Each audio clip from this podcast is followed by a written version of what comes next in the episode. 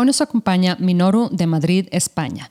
Minoru comenzó a vender en Amazon España hace cerca de tres años y hoy ha expandido su negocio al resto de Europa. En este episodio, Minoru nos comparte su proceso para encontrar productos para vender en Amazon. ¿Estás listo para aprender, dominar y sacarle el máximo provecho a esta oportunidad? Si es así, bienvenidos a Service Podcast en español.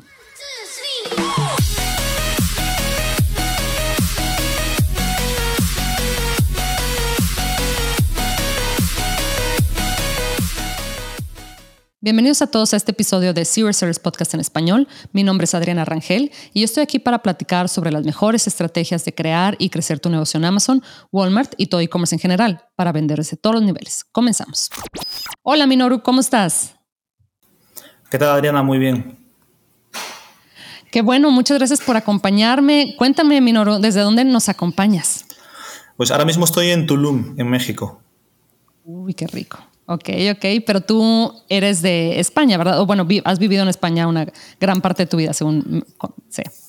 Sí, sí, sí, he estado bastante tiempo en España, aunque no soy de ahí, soy de Perú, eh, pero ahora mismo estoy aquí por, por, México y voy a estar un par de meses por Latinoamérica. La idea de emprender me vino a la cabeza como a los, eh, no sé cuántos tendría, 21 años más o menos, en 2018 y ahí ya me puse a investigar, a leer libros, empezar a ir a eventos también. Al principio eventos como de desarrollo personal, luego eventos también eh, de emprendimiento, otro tipo de negocios. Ni siquiera nada online, todo físico. Yo únicamente pensaba en, ideas de negocios físicos porque era lo, lo, que tenía más cercano a mí y lo único que conocía. De hecho, aún así yo estaba estudiando ingeniería informática en la Universidad de Alcalá en, en Madrid, pero aún así solo pensaba en, en, negocios físicos.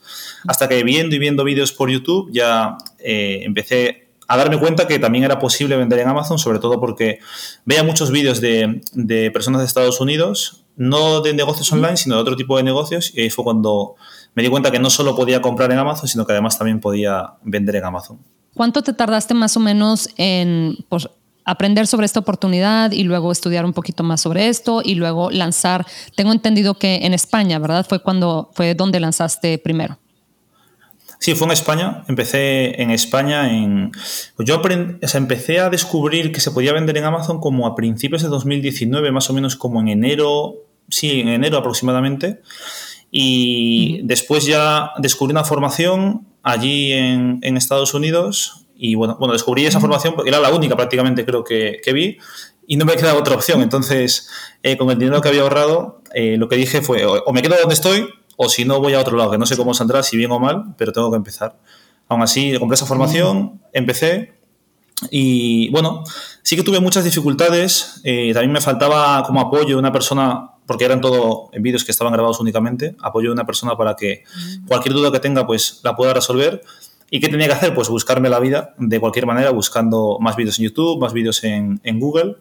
Y desde que empecé, que fue más o menos como en febrero de 2019, empecé a aplicar lo que iba aprendiendo hasta que llegué a lanzar mi primer producto. Eh, pasaron pues más o menos desde el 5 o 7 de febrero de 2019 hasta el 23 de noviembre de 2019, que fue justo cuando estuvo activo mi primer listing. Oye, qué bien. Bueno, pero digo, también la verdad es que nueve meses no es tanto. Em, yo creo que especialmente comparado con otras industrias, ¿verdad? Lo que te tardas a echar a andar otro tipo de negocio, la verdad es que eh, nueve meses comparado eso no es nada, ¿verdad? Claro, claro. Yo creo que sobre todo es porque no tenía a lo mejor una mentalidad tan a largo plazo como tengo ahora y como al final pues estamos acostumbrados ya a tenerlo todo para allá eh, rápidamente, nueve meses puede parecer mucho, pero luego como dices tú, te pones a mirar en otras industrias que les lleva un lanzamiento pues tres, cinco, diez años incluso y no es nada nueve meses. Sí. Sí, sí, sí. Oye, Menor, me, llama mucho la atención. Mencionaste hace unos momentos sobre, estás tomando cursos de este, desarrollo personal y ahorita me, me llamó la atención lo que dijiste sobre, eh, dependiendo de la mentalidad que tengas, ¿verdad? Que no quieres todo este, para mañana y, y, bueno, que tratas de ser un poquito más paciente, etcétera. Cuéntame un poquito sobre cómo esta este desarrollo personal y esta mentalidad sobre, oye, estoy construyendo algo, ¿verdad? Va a tardar lo que va a tardar, pero lo voy a hacer bien y lo voy a hacer, que es lo más importante. Cuéntame cómo este, este desarrollo te ha ayudado a, este, pues ahora sí que desarrollar una personalidad para, este, para ayudar a que tu negocio sea exitoso. Sí, muy, muy buena pregunta, porque yo creo que siempre, evidentemente, todo lo que vayas aprendiendo y desarrollándote de forma personal, y con esto me refiero a, sobre todo, poder identificar patrones que repites de forma inconsciente o si no también bloqueos que puedas tener en diferentes situaciones. Eso está muy bien aprenderlo, lo malo es que si lo aprendes, pero luego no tienes ninguna situación difícil, pues se queda en teoría y tú puedes pensar que eres como mm. el, mejor entre comillas o que ya estás curado de eso, pero si luego no tienes ningún reto, ninguna situación difícil, pues eh, no notas ese progreso y esa mejora que al final es lo que te da la felicidad. En mi caso, y también tú lo sabrás, en Amazon yo he tenido muchas dificultades y esas dificultades, incluso de hacerme pensar que no servía para nada Amazon y luego poder sobrepasarlas, es lo que me ha hecho pues, hacerme más fuerte mentalmente, darme cuenta que todos los problemas tienen solución y que sobre todo tengo que estar muy calmado ante algún problema y no dejar que una emoción, a lo mejor de ira, de enfado, eh, pues pueda apoderarse de mí, sino que estar con templanza, tranquilo y desde esa emoción de tranquilidad empezar a solucionar un problema. Yo creo que es muy útil y fíjate que yo personalmente lo he estado pensando últimamente porque así como estoy tratando este, de vender y, otros proyectos, etcétera, como que todo lo quiero para ya, ¿verdad? O sea, y no, no necesariamente en el tema de los resultados, sino en mi, en cuanto a mi productividad, digo, es que ya lo quiero terminar, es que ya necesita salir para allá, etcétera. Y la verdad es que en ocasiones eso lo único es que te trae dolores de cabeza, ¿verdad?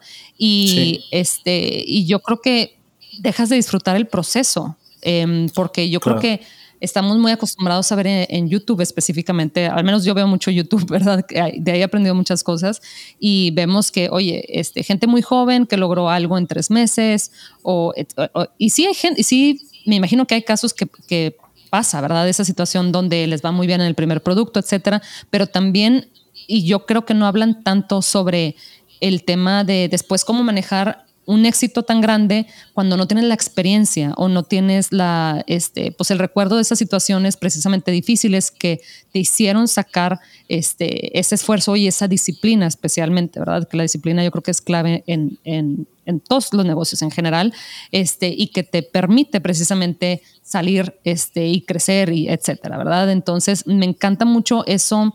Yo creo que me, ahorita me llamó tanto la atención porque es algo que he estado pensando yo personalmente recientemente sobre, oye, espérate, o sea, este es un proceso y disfrútalo, o sea, como para que vives con migraña, ¿verdad? o sea, si lo puedes estar disfrutando.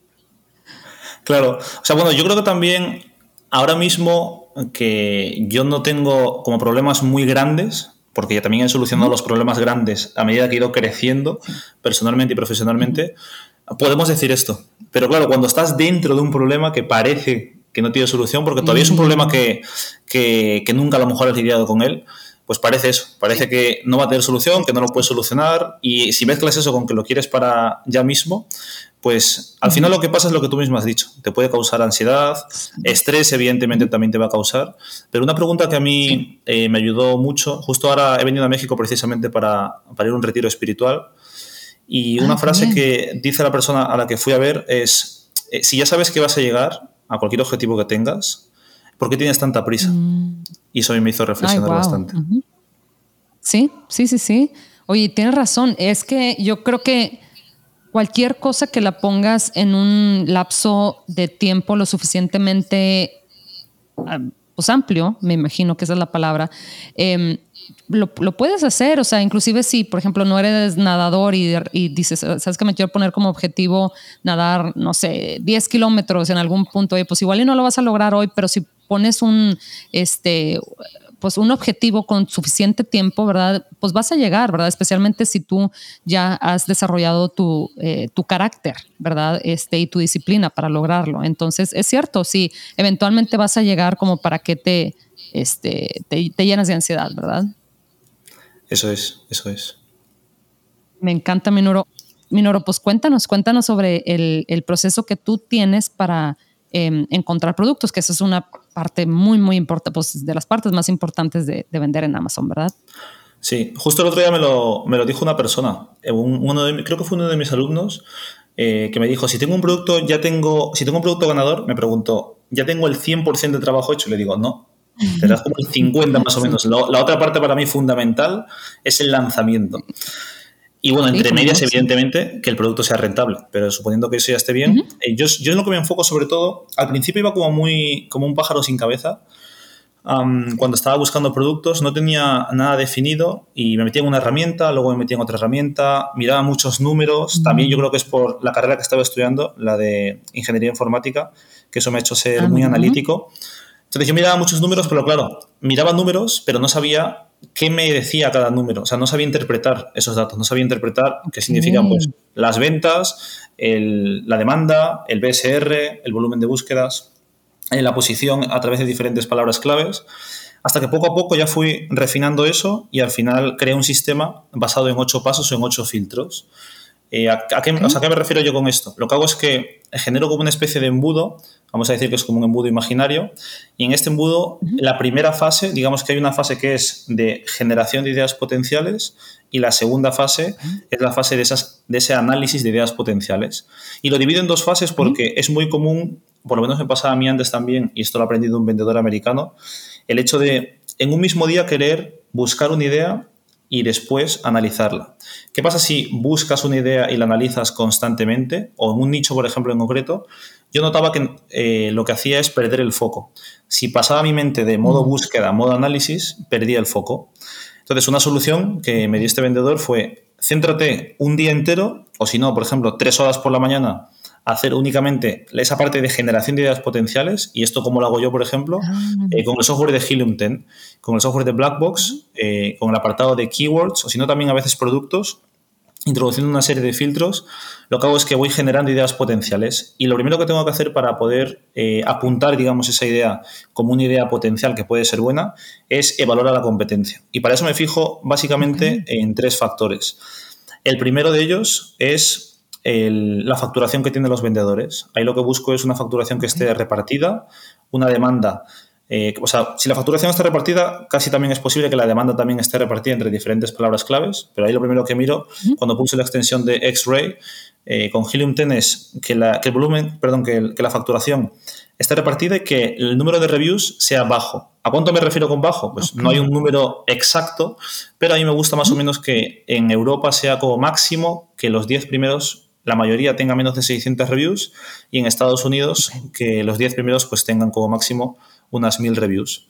Si eso veo ya que es como un check, como un punto positivo y que la facturación también, una cosa que no he dicho, que no sea muy elevada y tampoco muy baja. O sea, yo me suelo fijar en parámetros eh, mm. como mínimo que facturen los 10 primeros 3.000 dólares y como máximo unos 10.000, 15.000 dólares. Porque en ese tipo de mercados me he dado cuenta que es más sencillo entrar que, pues bueno, que está en un mercado que factura en todo el mundo 40, 50 mil dólares, porque además también eso implica mm. que la inversión en inventario que tienes que hacer de primeras también es más grande. Entonces, eso en la primera fase, en la fase de generación de ideas potenciales. Si veo que el producto sí que pasa esa, ese filtro, que sería el primero, bueno, antes de eso habría otros filtros más que sería qué productos no vender, que eso pues ya depende también de cada persona, pero a mí no me gustan mm. productos frágiles, productos electrónicos, productos con variantes. Eh, y productos así que sean como incompatibles.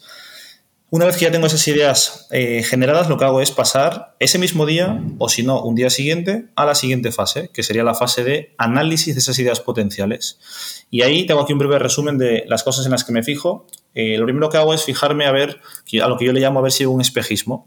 Un espejismo para mí es, es como si fuese un espejismo del, del desierto, que tú ves un oasis y piensas que hay agua, pero en realidad luego cuando llegas no hay agua. Pues en Amazon, eh, muchos, muchos productos también, en algunos mercados, te vas a dar cuenta que están facturando, tienen pocas reviews, pero es posible que esas, esas facturaciones que estás viendo no vengan únicamente de Amazon, sino que vengan de que esa marca también tiene presencia en redes sociales, que también tenga página web, e incluso también, por ejemplo, que trabaje con influencers o está haciendo publicidad también en Facebook Ads, en Google Ads, en TikTok Ads. Entonces, si puedes encontrar eso, y bueno, no encontrarlo, sino chequearlo y asegurarte de que no están haciendo eso, para mí eso ya es un filtro más que pasa el producto en ese embudo que cada vez vamos bajando. Los productos que se quedan por en medio yo directamente los desecho. No actúo ni con emoción. Antes sí era como, ah, no, este producto me gusta, ahora ya no, ahora son números. Si no me guardo los números, directamente lo desecho. Una vez que miro eso, eh, miro también a ver eh, pues lo fácil o difícil que va a ser entrar a la primera página para mí y para eso pues puedo ver si hay espacio o no, porque no sé si tú lo sabes o no, cuando pones una palabra clave en Amazon, Amazon te va, nunca te va a dejar una página a la mitad, sino que te va a dejar, siempre te va a arrojar 48 resultados, a veces te arroja menos, por lo menos que sean 48, y Lo que pasa es que, por ejemplo, si tú pones una, palabra clave que es, imagínate, posavasos de madera. ¿Qué pasa? Que si de esos 48 resultados solo hay 6 personas que estén vendiendo posavasos de madera y hay otros, pues ¿cuántos son? 32 eh, o 42 huecos, eh, Amazon lo que va a hacer con esos otros 42 huecos es ponerte productos que estén relacionados a esa palabra clave, pero que no sean posavasos de madera. Quizás son posavasos normales, de tela o de cualquier otro material. ¿Qué me indica a mí eso? Que si después, cuando siga bajando los filtros, hay demanda también y no hay mucha oferta, es decir, gente que esté ofreciendo posavasos de madera, Amazon directamente pone otro tipo de posavasos, pero no los de madera. Mm, si, hay, una demanda también que se corresponde, eso a mí ya me sirve para saber que va a ser no súper fácil, pero sí más sencillo llegar a la primera página de resultados sin hacer nada. Porque yo cuando me fijo en esto y lanzo productos y esto, digamos que es otro filtro también que el producto lo pasa, a veces no hago nada, nada, nada, nada y ya aparezco en la primera página. No tengo que hacer nada. En la primera página de las palabras clave que tienen más volumen de búsquedas. Entonces, esto también es un, mm. filtro para mí importante. Después de esto, lo que hago es que eh, cojo los 10 ACEs que más facturan en esta parte primera que hemos hecho de la evaluación de la competencia y me los llevo a Cerebro, a Cerebro de Helium 10. Y ahí, pues bueno, aplico una serie de filtros y sobre todo lo que busco con esos filtros son palabras clave que no le pertenezcan solo a un producto, sino que le pertenezcan a varios productos diferentes. Para ver si hay un mercado, digamos, más pequeño que se puede formar ahí y que yo también sé que si ah. hay varias palabras que pertenecen a todos esos productos que he puesto ahí, a los 10 que más venden, también son palabras que yo voy a poder utilizar. Y si hay un volumen de búsquedas también que está repartido, igual que con las ventas también busco que están repartidas, con el volumen de búsquedas igual, porque lo malo de que todo el volumen de búsquedas esté centrado en únicamente una, dos o tres palabras claves, es que todo el mundo apunta a esas palabras clave.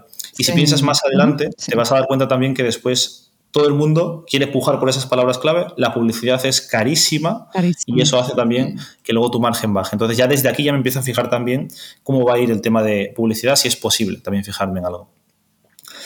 Luego ya, prácticamente para, acabar, miro un par de cosas más, pero luego ya la, una de las últimas eh, más importantes eh, sería una pregunta que siempre me hago yo mismo y es, ¿por qué me van a comprar a mí? Es decir, ¿cómo me voy a diferenciar yo? Y si no encuentro ninguna manera de diferenciarme, siempre a mí me gusta entrar en mercados donde yo vea que hay una necesidad. No que haya un gusto, por ejemplo, como regalos para bodas o regalos para fiestas de cumpleaños, porque ahí sí que una persona no necesita un producto, simplemente que lo quiere. Ahí me gusta entrar en mercados donde veo que hay una necesidad y que la gente sí o sí necesita algo o tiene un problema que todavía hay otros vendedores que no le están solucionando. Entonces, de esa manera, ¿qué puedo hacer yo? Si le doy algo que solucione esa necesidad, la gente lo tiene que comprar sí o sí, también sé que yo voy a poder cobrar más por ese producto. Entonces, esa diferenciación me va también a añadir más valor y aparte de valor percibido, también que tenga ese producto me va a permitir a mí también poner unos precios más altos e incluso también tener más margen. Y una vez que pasan todos esos filtros, pues para mí, una vez que pasan todos esos filtros, aparte de otros más que no te he contado aquí para no alargarlo mucho, eh, ya considero yo que es un producto que es una buena idea. Ahora solo falta hacer que sea rentable. Oye, qué bien. Fíjate, eh, precisamente ahora que mencionas lo de la rentabilidad, te iba a preguntar sobre el tema del margen, ¿verdad? ¿Cuáles son, em, digo, claro, entre más margen mejor, ¿verdad? Eh, y como dices tú, entre más diferencies tu producto, mejor. Entonces, eh, bueno, pues margen, más margen tienes, ¿verdad? Te iba a preguntar, ¿cuál es eh, el porcentaje de margen? No sé si tengas algo así como una regla de, ¿sabes qué? Si tiene este, menos del 25% o el 30% de margen, mejor ni le entro porque sé que, como lo que mencionabas tú, ¿verdad? De entre menos palabras clave tenga este o, o, sí o más o la demanda esté centrada en ciertas palabras clave pues más me van a costar los anuncios para los anuncios pagados. Entonces eh, existe ahí como una ecuación que tú tengas en mente de sabes qué eh, si por ejemplo si existe la demanda muy, muy centrada en estas palabras clave, entonces me va a salir más caro el anuncio y por ende le va a pegar a, mi margen. Entonces, por este mismo motivo, mi margen eh, no debe ser menor a 30%, 35%, algo así. Em, ¿de, qué manera es que tú más o menos ves esa parte? Sí, bueno, no tengo ni como ninguna eh, fórmula para, como una regla de tres así para ver la relación entre la demanda y luego cómo me va a afectar eso a la publicidad. Lo único que busco es que el volumen de búsqueda, yo creo que también es luego porque vas como desarrollando un ojo más eh, analítico, que la demanda esté distribuida entre varias palabras clave. Bueno, entre varias no. A mí me gusta que esté pues al menos entre 10 palabras clave que esté distribuida toda la demanda que yo vea. Y al menos que sea, no sé, por ejemplo, que haya 10.000, 15.000 búsquedas entre esas 10 eh, palabras clave. Prefiero que tener 1.500 en 10 palabras clave que tener en la primera 10.000 y luego así que vayan bajando. Lo que sí que para mí es importante es que cuando, eh, después de que yo ya pase de la fase de búsqueda de productos, pasar a la fase de búsqueda, contacto y negociación con proveedores, después de pedirle precios a ellos, a los proveedores, a los transitarios, a las empresas de inspección, mirar también cuál va a ser los fees de logística que va a cobrar Amazon, la tarifa de referencia. Una vez que tengo todo eso, yo solo meto en un Excel, en una calculadora que he diseñado yo de rentabilidad, y en ese Excel mm. Ya directamente se me arroja cuál va a ser el margen bruto. ¿A qué le llamo yo margen bruto? Pues al margen sin eh, contar el coste publicitario total, el tacos. Entonces, yo ese margen bruto más o menos lo que busco es entre un 30 y un 35%.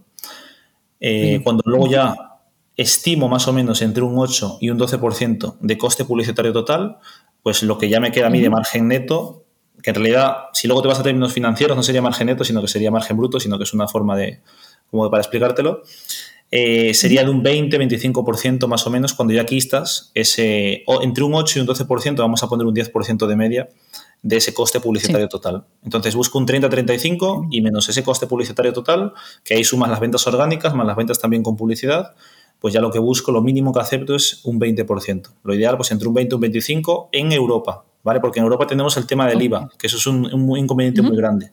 En Estados Unidos es diferente, ahí sí que hay márgenes mucho más grandes y también retornos más grandes.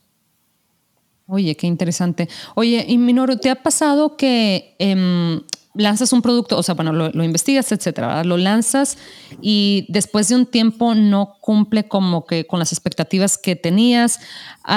si es que te ha pasado eso en, en, algún momento con alguno de tus productos, ¿qué camino tomas? O sea, ¿cuándo es el punto donde dices, ¿sabes qué? Este, o digo, ¿le sigo con este producto o ya no? Porque igual sí me deja un margen, pero un margen más pequeño y la verdad es que eh, pues, ¿verdad? Recursos y tiempo limitado, ¿verdad? Entonces mejor lanzo otro que me deje más. ¿O has pasado eh, alguna vez por esa eh, situación?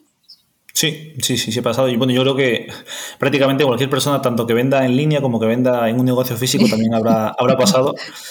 Y a mí me pasó, claro. Sí. ¿A ti, ¿También te pasó a ti cuando estabas empezando sí, o fue sí, más adelante? Claro. Sí, sí, sí, sí. En, eh, pues sí, especialmente al inicio. Y luego hubo uno como hace dos años que iba bien y luego como que no tanto porque como que se, no sé, se, los competidores empezaron a, ponerse un poquito más agresivos y estaba precisamente en esa, eh, en esa, pues tratando de tomar esa decisión de qué hago, ¿le sigo?